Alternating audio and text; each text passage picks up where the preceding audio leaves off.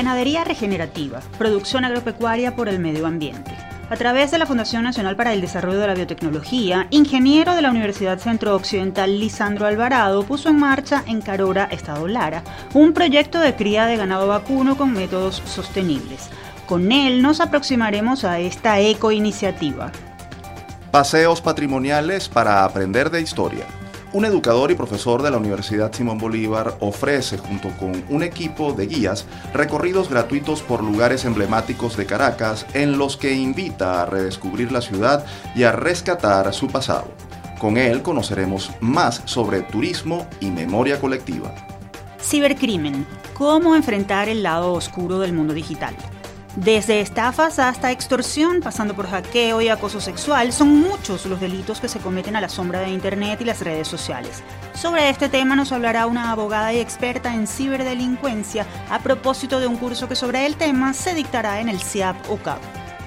Innovación tecnológica UCAVista por la inclusión.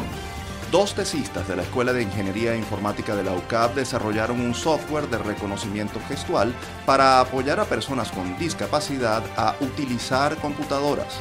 Acerca de las características de este proyecto tecnológico galardonado por la Sociedad Venezolana de Computación, conversaremos con uno de sus creadores. Este es el menú de temas que desarrollaremos en la próxima hora. Les invitamos a quedarse con nosotros en Universate, las voces de la Universidad Venezolana.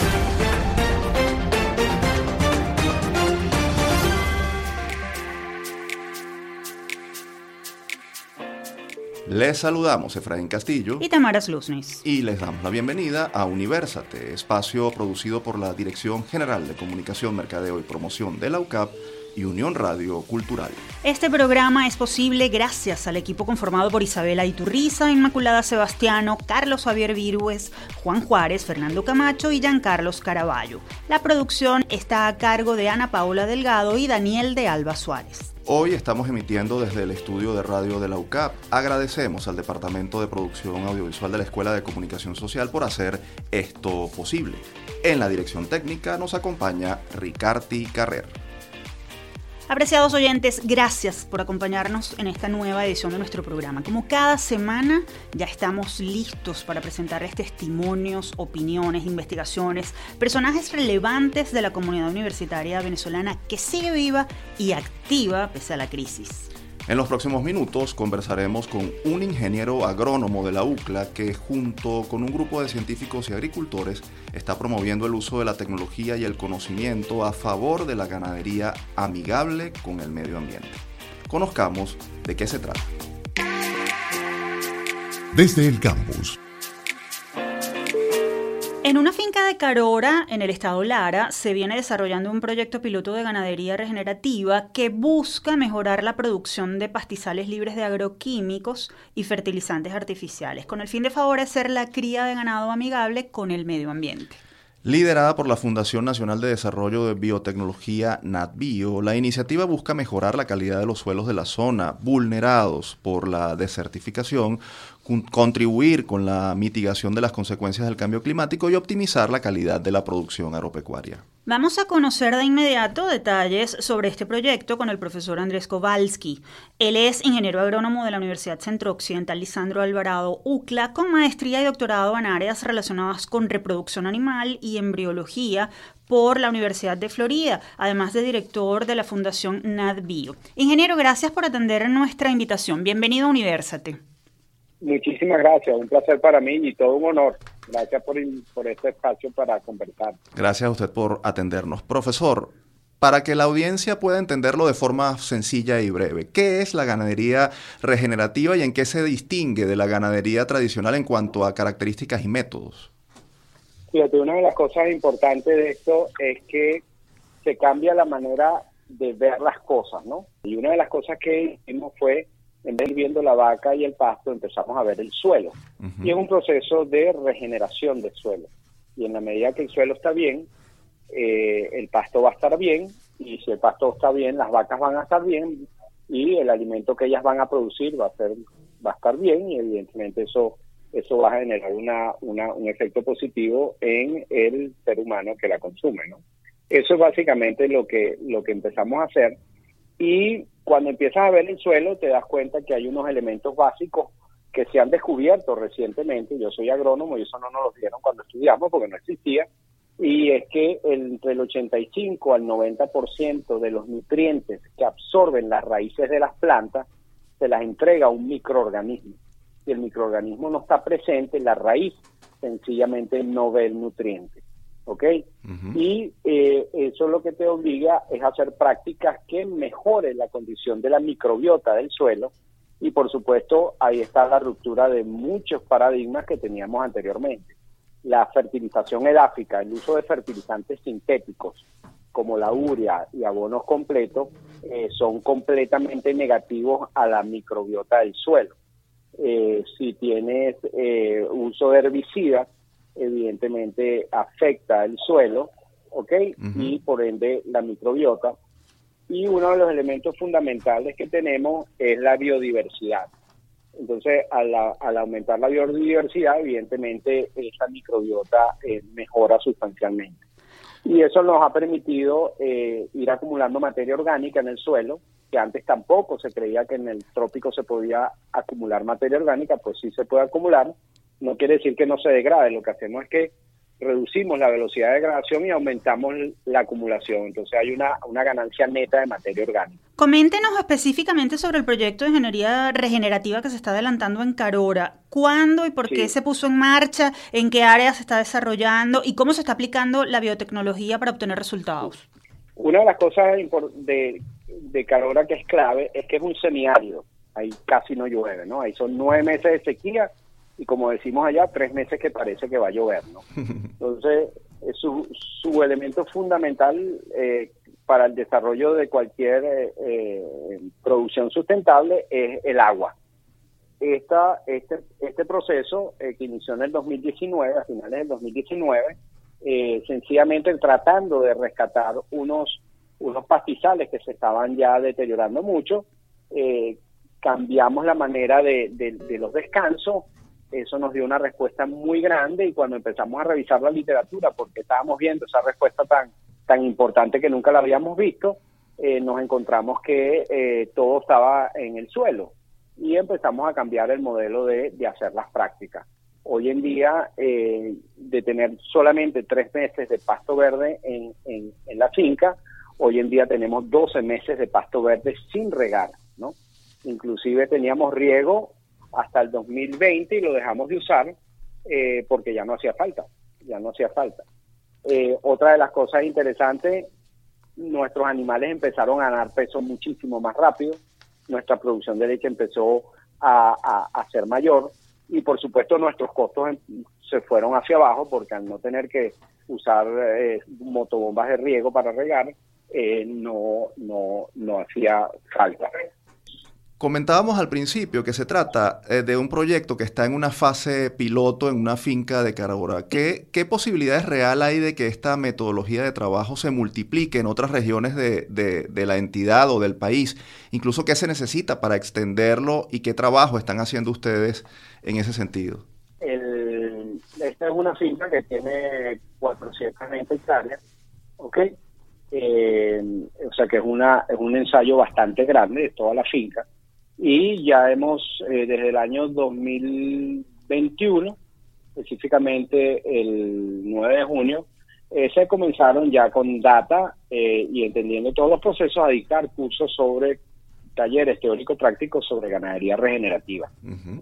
Hasta la fecha hemos dictado alrededor de 12 cursos de ganadería regenerativa a más de 400 productores, ¿ok? Eh, y muchos de ellos ya empezaron a aplicar eh, eh, los principios básicos. ¿no? Ingeniero Kowalski, este programa está dedicado a las universidades venezolanas, a su quehacer, a sus desarrollos destacados. ¿Están ustedes en contacto con profesores e investigadores de casas de estudios de la región o del país para hacer transferencia de esta tecnología o formar a nuevas generaciones profesionales? Sí, por supuesto. Nosotros somos profesores de la UCLA y eh, básicamente mi persona y el profesor Arturo Ochoa son los que dirigimos el proyecto y eh, somos activos, todavía damos clases, los muchachos ven clase hoy en día en, en, el área nuestra, específicamente en la mía, de producción animal, lo que es ganadería regenerativa. eh, y el, el, elemento de transmisión de la información para nosotros es vital porque esa es nuestra pasión, educar. Eh, la Fundación NatBio, que se desarrolló hace 16 años, que es una fundación privada, fue una propuesta de profesores de la Central, del Zulia y de la UCLA para tener mayor eh, versatilidad de llegar al campo directamente, ¿no? salir de, la, de las cuatro paredes eh, de manera más impactante, como lo hemos hecho, y por supuesto las universidades son el elemento fundamental de todo este proceso. Ingeniero, nos hemos quedado sin tiempo, pero ha sido muy ilustrativa su, su, presentación sobre este tema. Lo felicitamos por el proyecto que llevan adelante y ojalá se pueda seguir expandiendo por el bien del planeta y por el, el bien de, de, nuestro país en general y de la agricultura y la ganadería venezolana. Excelente, muchísimas gracias, un honor para mí y bueno, también recalcar que esta última investigación que ya se está midiendo también nos ha apoyado ciencia y tecnología y nos ha permitido hacer unos muestreos masivos de suelo y de y análisis cromatológico y de muestras multiespectrales con, con, vehículos no, no, no, no tripulados que nos ha permitido hacer correlaciones interesantísimas entre la clorofila de las plantas y la materia orgánica del suelo y la calidad nutricional de cada planta. Muchas gracias por esta información. Escuchábamos al profesor Andrés Kowalski, ingeniero agrónomo de la UCLA y director de la Fundación Nacional para el Desarrollo de la Biotecnología, NADBio. Para más información sobre este tema pueden seguir la cuenta arroba nadbio.fundación en Instagram. Desde SOS Telemedicina de la Facultad de Medicina de la Universidad Central de Venezuela, les presentamos Un Minuto de Salud la doctora Indira Centeno, médico ginecólogo, nos habla sobre cuándo una mujer debe iniciar sus consultas ginecológicas. La consulta ginecológica debe iniciarse una vez que la niña ya hizo su primera menstruación. Sin embargo, si la paciente ha llegado a una edad entre 14 años y no tiene expresión de mama, vello y no ha tenido menstruación, es momento de llevarla para evaluar si todo está normal Adicionalmente, aquí podemos expresarle a esa adolescente todo lo que son la metodología de anticonceptivos como tal, generales, las alternativas que hay y también dar educación y prevención a cualquier tipo de infección de transmisión sexual. Esto fue Un Minuto de Salud. Visítanos en sostelemedicina.ucb.be. Continuamos con más de Universate, las voces de la Universidad Venezolana. Pueden encontrarnos como arroba Universate Radio en Twitter, Facebook e Instagram. También pueden seguir esta transmisión en vivo en mundour.com. Para ello, solo deben buscar la pestaña Radio en vivo y hacer clic en Unión Radio 90.3. Y a continuación vamos a hablar de turismo, ciudad y memoria colectiva. Esto de la mano de un educador y profesor universitario que está enseñando un poco de historia a partir de paseos por sitios emblemáticos de Caracas. Esto y mucho más en nuestra próxima sección. Todo me sirve, nada se pierde. En 2019, Javier Castillo decidió poner en práctica sus conocimientos como educador en ciencias sociales y profesional en el área de turismo y activó un emprendimiento denominado El Guía Tour, que ofrece paseos guiados y gratuitos por espacios emblemáticos de Caracas con el fin de aproximar a quienes lo acompañan en sus rutas a Venezuela y a su historia. Vamos a conversar de inmediato con Javier para que nos cuente más detalles. Él es licenciado en Educación, mención Ciencias Sociales por la Universidad de Carabobo y magíster en Educación, mención Geografía por la misma Casa de Estudios. Además es técnico en Turismo, doctorando en Ciencias Sociales y profesor de la Universidad Simón Bolívar, Núcleo Litoral. Javier, bienvenido a Universate, es un gusto tenerte con nosotros. Hola, un placer, muchísimas gracias por la invitación y por esta oportunidad de compartir con ustedes y su público. Javier, ¿cómo nació el proyecto del Guía Tour? ¿Qué detectaron que estaba pasando en Caracas que los hizo poner en marcha este emprendimiento que mezcla turismo con historia? Además, ¿por qué escogieron precisamente el centro de Caracas? Bueno, hay, digamos, razones operativas y la, la, primera razón operativa es que es mi ámbito de influencia, la zona en la que resido y donde reside el equipo completo que trabajamos en el Guía Tour. Y adicionalmente hay una razón sumamente importante, que es, digamos, la principal, diría yo, que tiene que ver con el hecho de esa carencia que hay en la difusión de la historia en el caso venezolano. Entonces, ¿qué mejor espacio que el centro de la ciudad donde tantos acontecimientos importantes para el país han ocurrido? Ahora, ¿cómo funcionan estos paseos que desarrollan desde el guía tour por el centro de Caracas? ¿Qué tipo de rutas diseñaron y qué características ofrecen a quienes las toman que constituyen precisamente una diferencia en relación con otros paseos que se ofrecen en la ciudad? Sí, bueno, nuestra principal diferencia es que nosotros aplicamos el concepto de interpretación llevamos a las personas a los sitios, pero no solo con la intención de darles datos, porque muchas veces se confunde el oficio de guía y personas creen que se trata de sacar un montón de datos, no, se trata de tratar de relacionar esa historia que se está contando con las experiencias personales, con la actualidad, tratar de darle un contexto que sea digerible. Y por otro lado, una característica súper importante para nosotros es el hecho de que vamos integrando la recreación junto con todo el tema histórico, porque sabemos, sobre todo cuando trabajamos con niños, que la historia puede ser pesada. Entonces, por un lado, el discurso, la forma que se le da el discurso, y por el otro, la integración de actividades recreativas.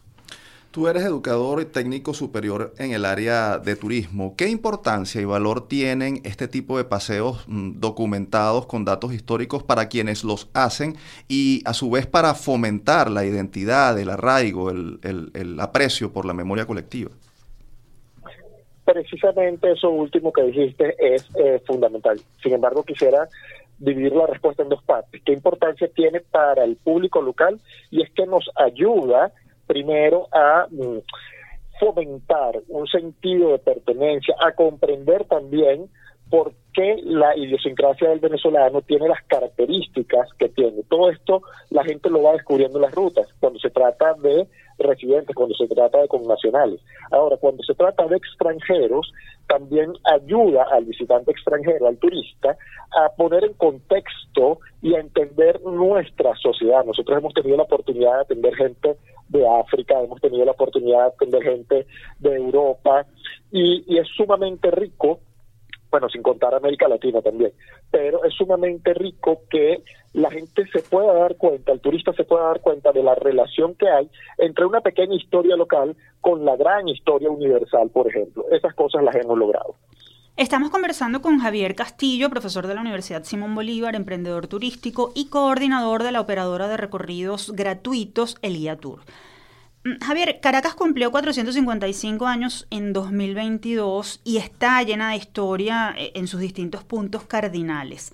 ¿Valoramos los caraqueños el patrimonio arquitectónico y cultural de la ciudad capital o somos, tal vez en algunos casos, solo habitantes despreocupados? ¿Qué riesgo implica desconocer este valor? El mayor riesgo que implica es el atropello hacia el patrimonio cultural. Muchas veces, especialmente el arquitectónico, ¿no? Muchas veces se confunde el desarrollo con el atropello y esto hace que se pierda parte del patrimonio porque se piensa que lo viejo no tiene valor, entonces vamos a hacer construcciones, esto vamos a demolerlo y allí hay un elemento súper importante y es que no solo se pierde el patrimonio material, sino también el inmaterial asociado. Y te pongo un ejemplo. Cuando las, las personas me preguntan, mire, ¿por qué no sacamos una ruta sobre Francisco de Miranda? Bueno, sí lo pudiéramos hacer, pero resulta ser que los sitios que estuvieron relacionados, por ejemplo, los sitios de habitación de la familia de Francisco de Miranda ya no existen y existieron hasta buena parte del siglo XX. Fue el desarrollo de la ciudad lo que terminó demoliendo estas importantes edificaciones. Ahora, eh, nos hablabas de, que hay interacción con niños, con gente de, otros países y por supuesto con citadinos. ¿Cuál suele ser el perfil de los participantes en estos recorridos? Y además de ello, ¿cuál suele ser la reacción de, esos participantes al incorporarse a este tipo de recorridos con la óptica y metodología que ustedes utilizan? Gracias a Dios, la receptividad ha sido estupenda, incluso sin importar la edad. Claro, ahorita estamos hablando particularmente de los recorridos gratuitos o de lo que a nivel mundial se llama Free Tour, que es un concepto justamente en el que las personas se integran de manera voluntaria y ya cuando tú vas por voluntad propia, evidentemente vas con la mejor disposición. Eso contribuye muchísimo. Y em, lo otro es la incorporación que les decía al principio de las actividades recreativas, que es un factor diferenciado respecto a otros servicios. Entonces, todos estos elementos constituyen esa apuesta que nosotros hacemos y que gracias a Dios ha sido bien recibida por propios y visitantes. Nuestro programa Universate está dedicado a las universidades y, su quehacer. Tú eres profesora en la Universidad Simón Bolívar, precisamente en el área de turismo. ¿Hay, quien, hay interés por formarse en esta área? Eh, y estamos hablando de las nuevas generaciones. Eh, ¿Qué se está haciendo o qué se debería hacer desde las universidades para acercar la historia a la gente desde distintos ámbitos? Digamos que tenemos allí dos aspectos. Aspecto uno es el hecho que me preguntaba si hay interés por formarse. Eh, sí hay debemos reconocer, en el caso particular de la Universidad Simón Bolívar, que en la carrera de turismo la matrícula ha disminuido. Pero esto ha ocurrido en todas las universidades y en muchísimas carreras, ¿no? Por una situación del contexto nacional.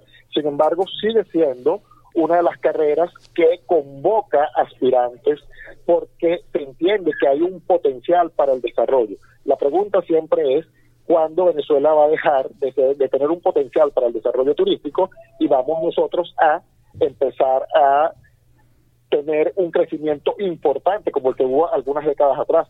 Entonces, ese es un, un elemento, ¿no? Sobre el, el interés que hay por el estudio. Y lo otro es que en la medida en la que tengamos ese cúmulo de profesionales formados, en esa misma medida esto va a tener un impacto en el desarrollo como destino. No digo que no haya profesionales, sí los hay, pero también ha sido cuesta arriba para el profesional de turismo llegar a posiciones de gerencia. Eh, ¿Por qué? Porque había una larga tradición institucional de ubicar otras carreras porque se ha pensado muchas veces que el profesional de turismo está formado para lo operativo y para lo estratégico, pues hay otros ámbitos. Y si bien es cierto que esto tiene que ver con el hecho de que primero en Venezuela surgen los TCU, ya luego surgen las carreras largas, que sí tienen ese componente de gerencia, pero lamentándolo mucho, yo diría que quedó como cierto estigma hacia la profesión. Eh, finalmente y muy brevemente, Javier, ¿cómo pueden contactarlos quienes deseen más información sobre los recorridos que ofrecen desde el guía tour, eh, de especificidad sobre esos recorridos y por supuesto eh, sus características? Ok, para contactarnos, la vía más expedita es Instagram a través de la cuenta arroba el guía tour. Y eh, la oferta, digamos, que tenemos. En el caso de los free, estamos manejando un, free que sale siempre y que a la gente le encante, es el Calvario, que la ruta la llamamos el Calvario Testigo Silente de Caracas, justamente por el hecho de que el Calvario ha estado allí presente desde la fundación de la ciudad y hay muchos acontecimientos que están asociados a la misma que o han tenido su eh, lugar de ocurrencia en ese espacio o han estado relacionados a él y eso genera ya una conexión. Por otro lado, tenemos rutas eh, como, por ejemplo, las intimidades de la familia Bolívar, que ahí abordamos todo lo que tiene que ver con esos aspectos que no cuentan los libros de historia oficial, digamos, los libros de historia de la escuela, pero que otros investigadores se han desarrollado. Y eso genera un interés muy particular porque le permite a las personas darse cuenta de que esos grandes personajes de la historia, que a veces están mitificados, pues eran tan seres humanos como ustedes o como nosotros. esas son quizás las rutas que más salen. Javier, gracias por compartir tu experiencia en nuestro programa y gracias también por esta iniciativa que acerca la ciudad a los caraqueños y también a quienes no lo son. No, bueno, gracias a ustedes por la invitación. Teníamos en línea telefónica a Javier Castillo, licenciado y magíster en educación, TSU en turismo y emprendedor turístico con el proyecto El Guía Tour de recorridos con contenido histórico por Caracas. Si desean más información sobre estas rutas, pueden seguir la cuenta arroba el guía tour en Instagram. Momento de nuestra pausa comercial. En breve regresamos. No lo olviden, somos Universate, las voces de la Universidad Venezolana.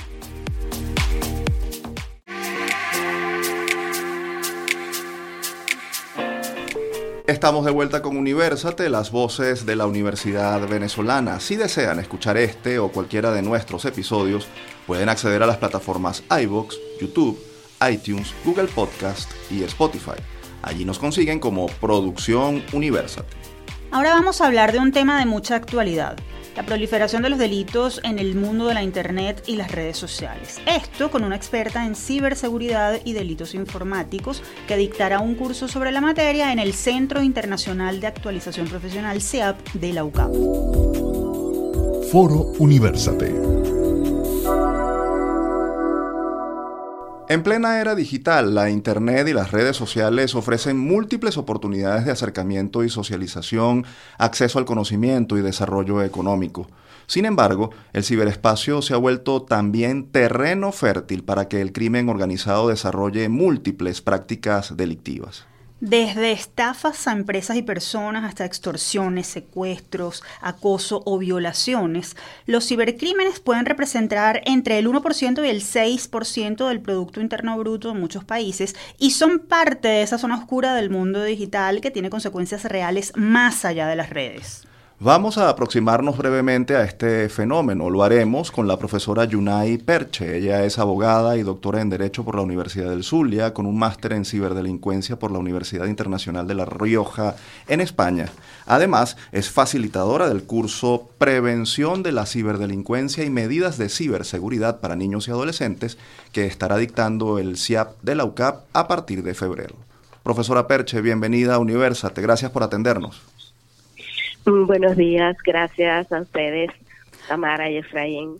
Profesora, ¿qué acciones pueden considerarse como ciberdelitos y cuáles son los principales riesgos que corren los usuarios de las tecnologías digitales? los delitos informáticos como tal eh, abarcan una serie de conductas que son realizadas para eh, causar daño tanto a personas como a bienes, incluso sistemas. En, la realización de este tipo de delitos se utilizan las tecnologías de la información y comunicación o incluso puede mm, ser o ir contra este tipo de tecnologías. Es decir, podemos clasificar los delitos en dos ramas grandes, importantes, que serían, en primer lugar, cuando se cometen estos mm, hechos disvaliosos, digamos, antijurídicos, utilizando las tecnologías de la información y de la comunicación o bien realizando estas conductas contra estas tecnologías. Profesora, aclárenos por cuáles vías o, a través de cuáles dispositivos se cometen estos delitos y cuáles son los más comunes. Además, según eso, ¿considera usted que hay alguna población que, que pudiera ser más vulnerable, tal vez adolescentes o adultos mayores? Eh, mira, este tipo de, delitos se comete por equipos, eh, todo tipo de equipos, es decir, los portátiles, dispositivos móviles, teléfonos, computadoras de uso personal, computadoras eh, empresariales, es decir, desde el puesto de trabajo y, y desde cualquier equipo que me permita conectarme a Internet. Es más, hasta los routers son utilizados para cometer este tipo de delitos. También hablamos del Internet de las cosas, es decir, de todos los dispositivos que tienen acceso a Internet, que tenemos en, nuestra casa, con los que trabajamos o los que utilizamos a diario, también pueden ser utilizados para intrusismos, para eh, tomar, eh, grabar voces, eh, tomar conversaciones, imágenes en fin, eh, la versatilidad es inmensa. Y este sí es cierto que en mm, cuanto a los más vulnerables, quería eh, destacar que por supuesto que las personas que desconocen los riesgos en general suelen ser los niños, los, eh, los muy pequeños, por supuesto, los más, los incluso los adolescentes que ya hablamos de estos como nativos de, la, de las redes, o sea, son nativos digitales, digamos, que es un término eh, eh, propio de un profesor investigador eh, americano, Prensky. Son las personas que han crecido en medio de, de Internet, es decir, del uso del Internet, es parte de su vida. Y por supuesto, con todo y eso que tienen años y han crecido con las redes y, la, y, y toda esta comunicación a través de las tecnologías, ellos desconocen los riesgos, no saben a lo que se exponen. Claro. Ahora, eh, profesora, en Venezuela se han hecho muy comunes recientemente las estafas por WhatsApp, por ejemplo, con la llamada María que pide dinero o vende dólares. También se, han hecho mm, recurrentes las extorsiones, el acoso o incluso eh, la pedofilia. ¿Se está atendiendo el cibercrimen en Venezuela? ¿Hay leyes al respecto y cómo se sanciona? El fraude es uno de los más frecuentes y de los más comunes.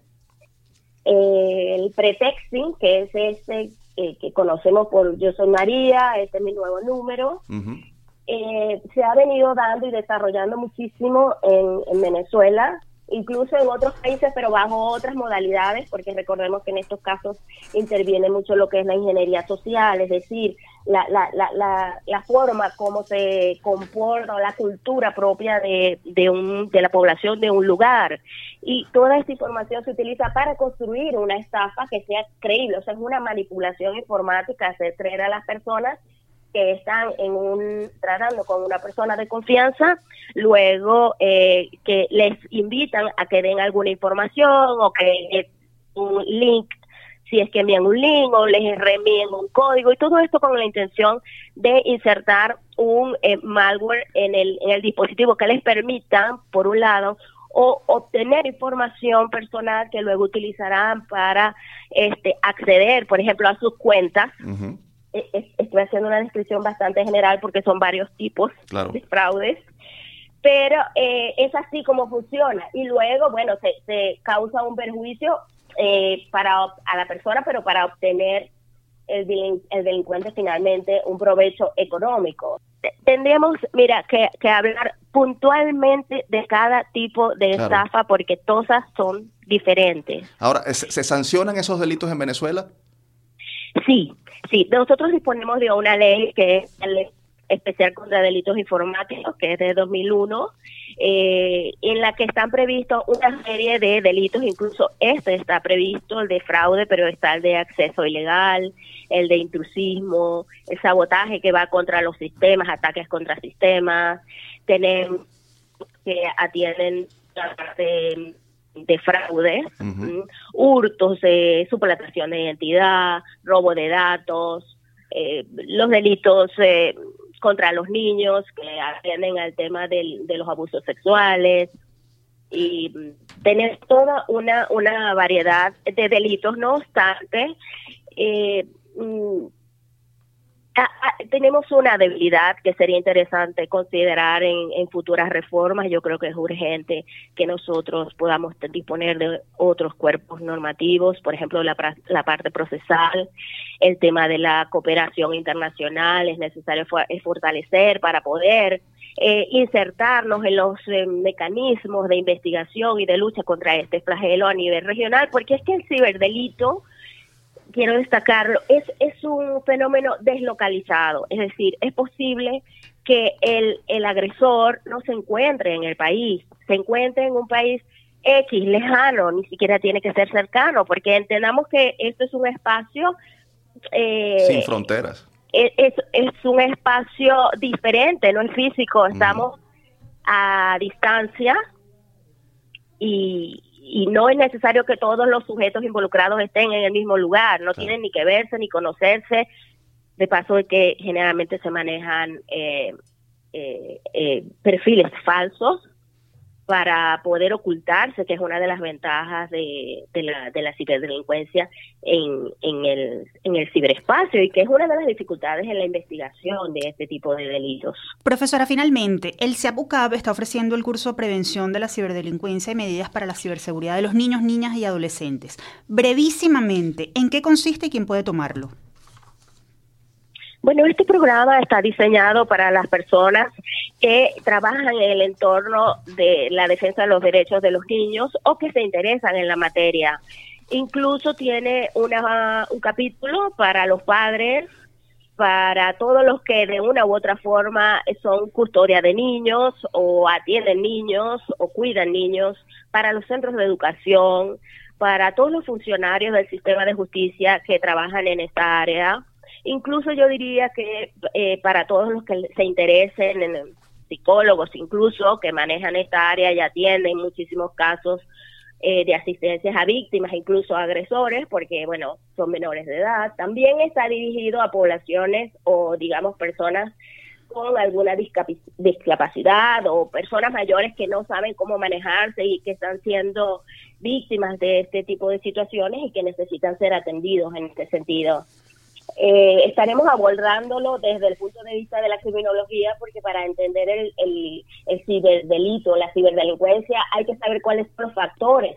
Y voy a destacar un brevemente, que es que para que concrete un ciberdelito debe haber un agresor motivado, es decir, alguien que está dispuesto a cometer ese delito o este tipo de delitos, una víctima predispuesta, porque hay ciertos factores que nos hacen mm, eh, víctimas de esto, es decir, que contribuyen a que seamos victimizados sin nosotros darnos cuenta, y además la ausencia de vigilancia. Profesora, nos eh, quedamos, nos hemos quedado sin tiempo, le agradecemos muchísimo, sabemos que este es un tema bastante amplio y muy interesante, y esperamos que en una próxima oportunidad podamos eh, ahondar más eh, sobre este tema. Por supuesto, le deseamos muchísimo éxito con el curso que dictará en el CIAP. Gracias.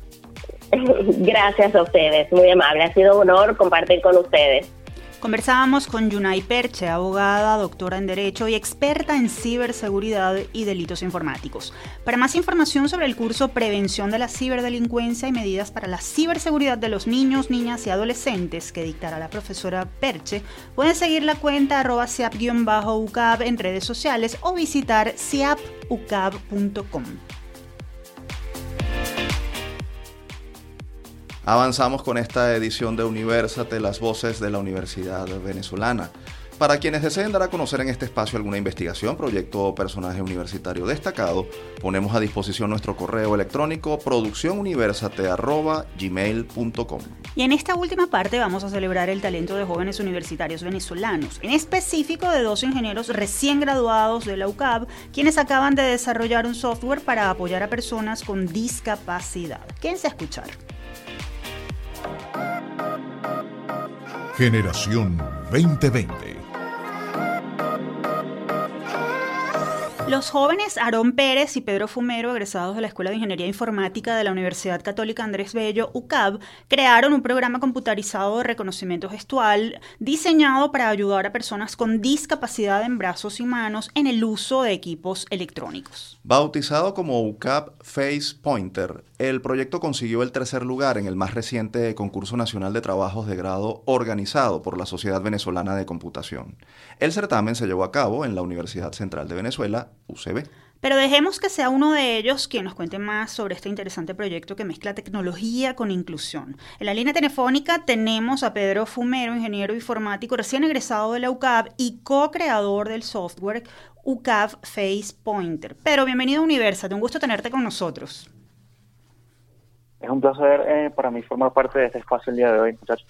Gracias, Pedro. Bienvenido. Pedro, ¿qué los motivó a desarrollar un software como UCAP Face Pointer? ¿Cómo fue el proceso de creación desde la idea hasta el producto final? ¿Existe algo similar en el país? Mm, pues bien, todo parte de la idea de que las personas que no cuentan con la capacidad de movilidad en sus extremidades superiores, eh, bien sea manos, eh, no tienen, digamos, forma de hacer uso de estos dispositivos. Digamos que los periféricos principales para interactuar con una computadora son el mouse y el teclado. Una persona que no tiene la capacidad de movilidad en esta, eh, digamos, en, sus extremidades, no puede hacer uso de estos equipos. Entonces, de ver, digamos, la disparidad en cuanto al uso de, estos dispositivos por este tipo de población, surgió la idea de crear un software que nos permitiera eh, brindarles la oportunidad e incluirlos en el ámbito de la tecnología a través de una interfaz. En este caso, esa interfaz terminó siendo lo que se conoce hoy en día como FacePoint. Pero coméntanos cuáles son las características que destacan este software y cuáles son sus principales ventajas. ¿Qué permite hacer el programa y cómo lo permite? Ok, eh, todo parte del uso de una cámara web que pueda tener cualquier computadora. Eh, hoy en día las computadoras, eh, en su mayoría, no diría que todas, pero en su mayoría cuentan con una cámara web integrada. Entonces, eh, partiendo de esta idea, ya se cuenta con eh, una posibilidad o una herramienta que nos permite capturar el entorno. A través de la cámara web nosotros estamos siendo capaces de poder interpretar con un modelo previamente entrenado eh, dónde se encuentra el rostro de la persona y a través de la identificación de este rostro de la persona nosotros entrenamos dos modelos basados en inteligencia artificial utilizando una técnica que se conoce como redes neuronales convolucionales, la cual busca analizar diferentes estados que puedan tener en concreto eh, algunos elementos de la cara. En este caso, nosotros utilizamos ojos y boca para poder determinar qué gesto está realizando una persona en un momento determinado. Es decir, un modelo se encarga de determinar, ok, la persona en este momento tiene un ojo abierto o tiene un ojo cerrado, la persona en este momento está sonriendo o tiene la boca abierta. Y a través de esas interpretaciones basadas en probabilidades, eh, nosotros estamos efectuando una acción concreta dentro del software. Es decir, por ejemplo, si nosotros cerramos el ojo izquierdo, estaríamos pudiendo interpretar esa acción como un determinado clic eh, a través de la computadora. Entonces, eh, a través de estos determinados gestos, nosotros podemos hacer diferentes acciones, hacer clic, desplazamientos, y se realizó también la integración de un teclado virtual que permite a la persona poder escribir como como convencionalmente se hace en una computadora, para hacer lo que se quiera, ¿no? Eh, hacer búsquedas en Internet, escribir documentos o realizar las tareas más comunes que la persona se plantea. Ahora, ¿qué fue lo más complicado de desarrollar un programa como este? Sobre todo porque al final se trata de hacerlo lo más amigable y sencillo para el usuario que está ya de por sí en una condición compleja al ser una persona con, con discapacidad. Sí, bueno, si nos vamos ya a la parte, digamos, al resultado final del software, se podrán dar cuenta que la interfaz de usuario es muy sencilla, simplemente cuenta con unos 3, 4 botones y no más que eso.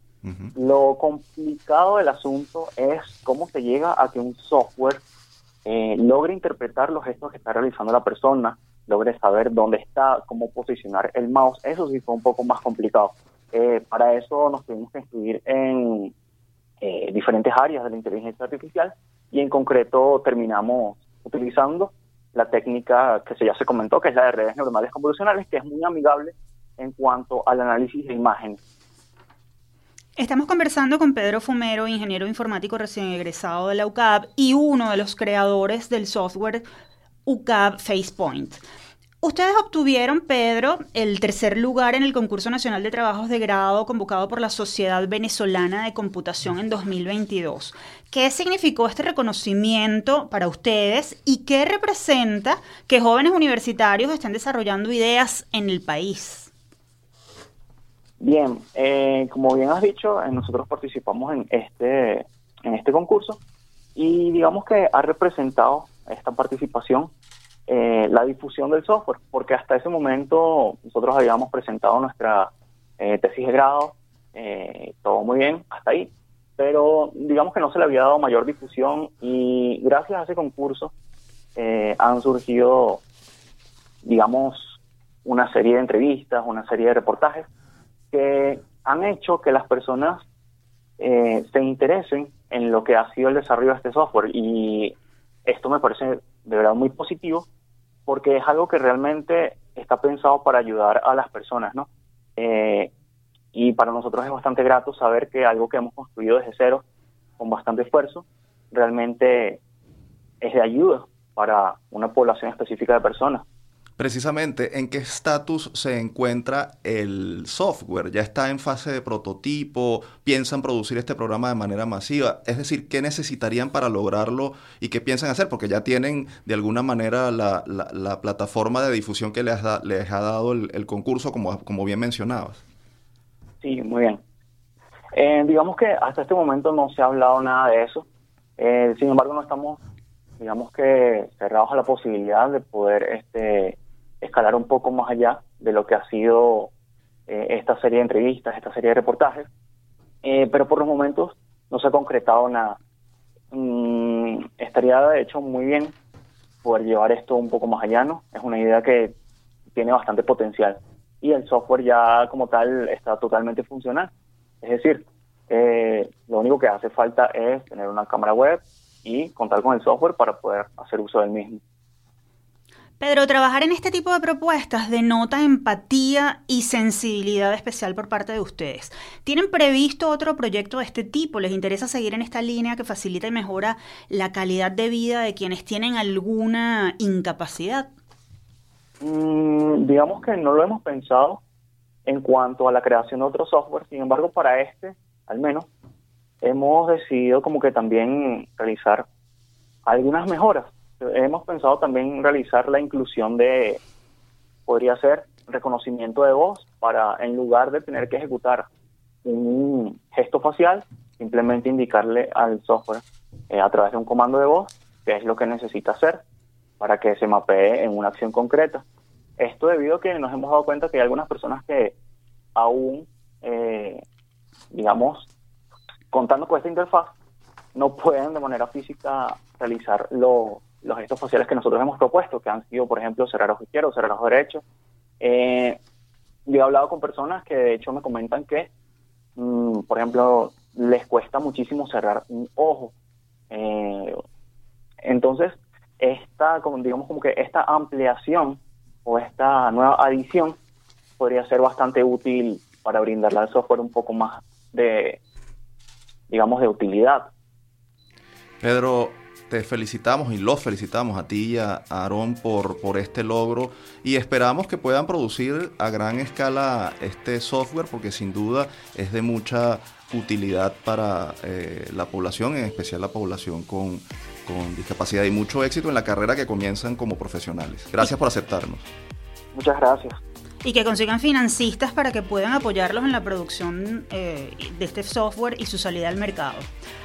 Conversamos con Pedro Fumero, egresado de la Escuela de Ingeniería Informática de la UCAB, uno de los creadores del software de reconocimiento gestual UCAB Face Pointer. Momento de despedir el programa de hoy. Antes compartimos la acostumbrada frase de la semana. La Shoah, conocida como holocausto nazi, es la expresión de hasta dónde puede llegar el odio cuando el ser humano se deja abatir por la pasión. Es un acto indudablemente pasional en donde hay un odio visceral y una falta de respeto hacia la otra persona. Se niega la otredad y la humanidad al otro porque es judío, gitano, homosexual, disidente político. Se le odia por ser quien es. Lo dijo en una entrevista el periodista y educador Carlos de Armas, profesor jubilado de la UCAP y quien por más de 25 años condujo en esa universidad la Cátedra de Judaísmo Contemporáneo y Estudio de la Shoah. Traemos a colación sus palabras porque el 27 de enero se conmemora el Día Internacional en Memoria de las Víctimas del Holocausto, genocidio ocurrido entre 1935 y 1945 a manos del régimen de Adolfo Hitler, en el cual fueron asesinadas más de 6 millones de personas, principalmente de origen hebreo. Ahora sí llegó el final por el día de hoy. Les recordamos que Universate es una producción de la Dirección General de Comunicación, Mercadeo y Promoción de la Universidad Católica Andrés Bello, UCAB y Unión Radio Cultural. Este programa fue posible gracias al equipo conformado por Isabela Iturriza, Inmaculada Sebastiano, Carlos Javier Virgües, Juan Juárez, Fernando Camacho y Giancarlos Caraballo. En la dirección técnica de este episodio nos acompañó Ricardi Carrer. En la producción estuvieron Ana Paola Delgado y Daniel de Alba Suárez. Y en la conducción, quien les habla, Tamara Slusnis y Efraín Castillo. Hasta la próxima.